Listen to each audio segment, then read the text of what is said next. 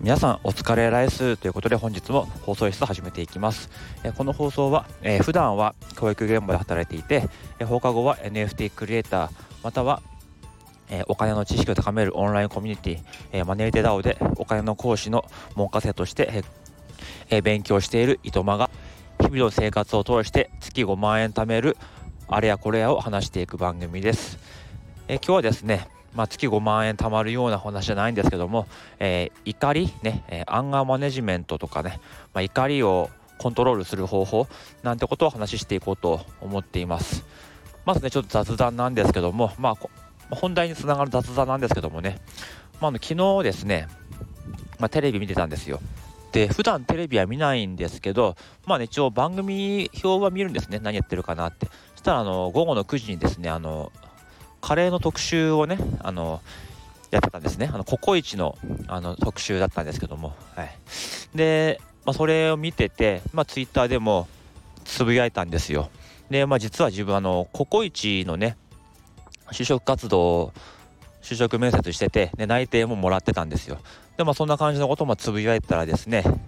あの、まあ、リプが届きまして、でまあ、自分がねあのフォローしてる人じゃなかったんですけどもあの糸間さんのあのおすすめのカレー屋さんを教えてくださいっていうリプが来たんですよ。で結構これ迷ったんですね。どうしようかなって。まあその迷った理由っていうのはそのどのカレーを教えようかとかそういうことじゃなくて僕はその人のこと知りませんしどこに住んでるかもわからないじゃないですか。例えばねあの何カレーが好きですかとかあーなんだお家派ですかお店に行く派ですかとか。そんなんだったらいいんですよ。あのレトルトカレー何が好きですかとか。どの店が好きですかって言われてどこに住んでるかも分かんないし別に僕全国のお店知りませんしね、うん、でその人もどこ住んでるか分かんないし。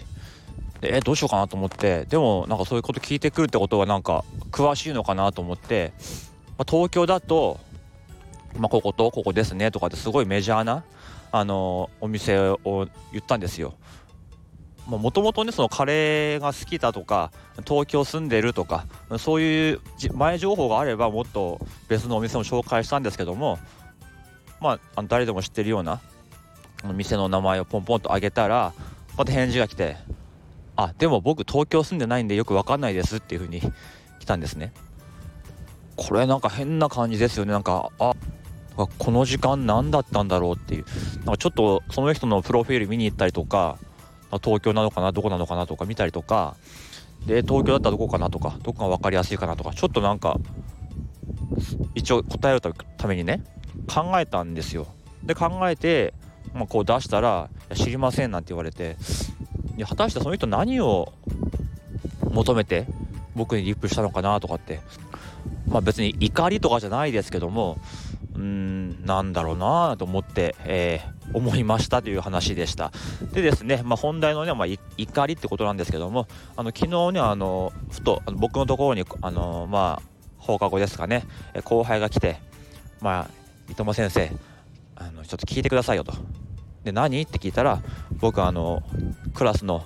〇〇くんをちょっと今日怒ったんですって言ったんですでもなんでかって言ったら、あの、毎朝、この生徒はね、あのその日のま日記帳みたいなのも出すんですね。うん、それを、ま、ずっと出さない子がいるんですって。うん、それで、なんでお前いつも出さないんだよってこう聞いたら、まあ、ちょっとこう反抗的な態度を取ったらしいんですよ。そのまあ、なんで出さなきゃいけないんですかみたいな。うん、ってことでその人は彼はカチンと来たんですね。でその後輩はですね、まあ、30歳ぐらいなんですね。で結構僕より下で。で、まあ、それで、まあ、カチンと来てあ、お前ちょっとこっち来いよって言って、廊下に出したらしいんですね。で、このお前今こっち来いよっていう言い方、今の10倍ぐらいの感じで、えー、怒鳴ったんだそうです。そうすると、まあその子もね、あのー、まあ、怒鳴られたもんだから、さらに言い返してきて、ちょっと口論になったらしいんですね。ただまたその先生が、彼がまた怒鳴ったと。そうすると、まあ、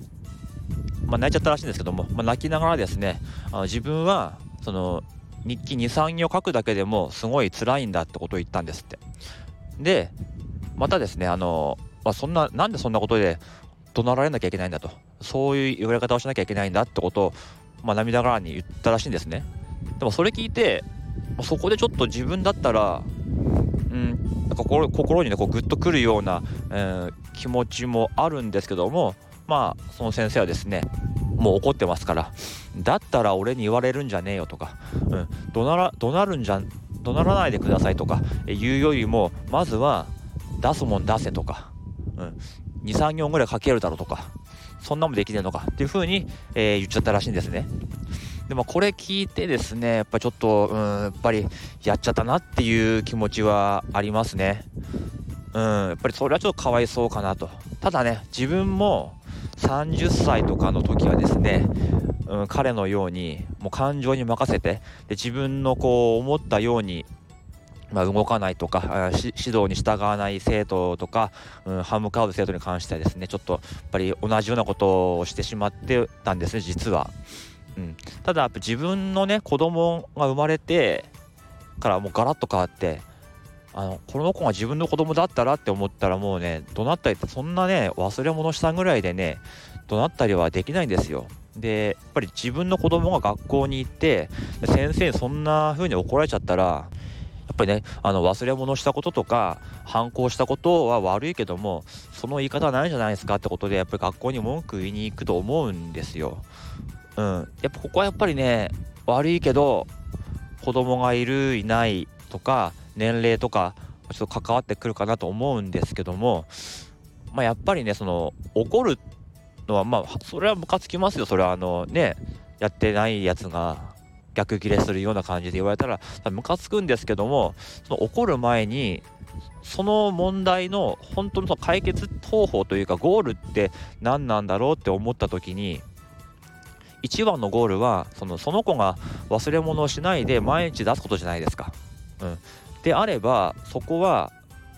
怒鳴ること怒鳴るところじゃないよなって思うんですよ。例えばその子をもう徹底的にもう傷つけてもうプライドも傷つけてもうボコボコにしてやろうって思うんだったらそれがゴールなんであればその先生のねやり方はもう大正解ですよ。大成功です、うん、でもそうじゃないじゃないですか。えあくまでも目的はその子が忘れ物をせずに持ってくること。しかもその子は怒鳴られながらもですよ。あの自分はそんな23行書くのも辛いんだって言ってるじゃないですか。そういう子ってやっぱりいますよね。もしかしたら何かそういうね書けないような特徴を持ってる子かもしれないし例えば自分はあの全く泳げないんですよ。泳げない子に 50m 泳ぐまで帰るんじゃねえとかやる気がねえからお前は 25m 泳げねえんだとかって言われたってもうしょうがないじゃないですか。うん、あそこに似てるような感じでやっぱりその23行も書けないっていうところを言ったところをちょっと拾ってですね、うん、書けなくてもいいから出そうよとか、うん、じゃあ一緒になんかこう書いてやるよとかそういうちょっと心の余裕みたいなものが必要だったのかなって思いますね。でその子がもしですよこんなこと言われたなんて、あのー、まあ、家で言ったりとかもちろんその怒鳴ってる姿をですよ他の子たちは見てるわけですよ。それをまあ家で話されたらもうその先生の指導の方法、まあ、特に今の時代なんかもう一発アウトになりかねないことなんですね。そうするともうそのね忘れ物の指導のやり方1個でまあクビになるかもしれないしその先生がもう責められて責められて病んじゃって先生辞めちゃうかもしれない。そしたらもうその先生の、ね、未来とか、まあ、特に収入とかもなくなってしまうってことでやっぱりその怒りのままにこう怒鳴り散らしてしまうっていうのはもう何のメリットもないんですよね。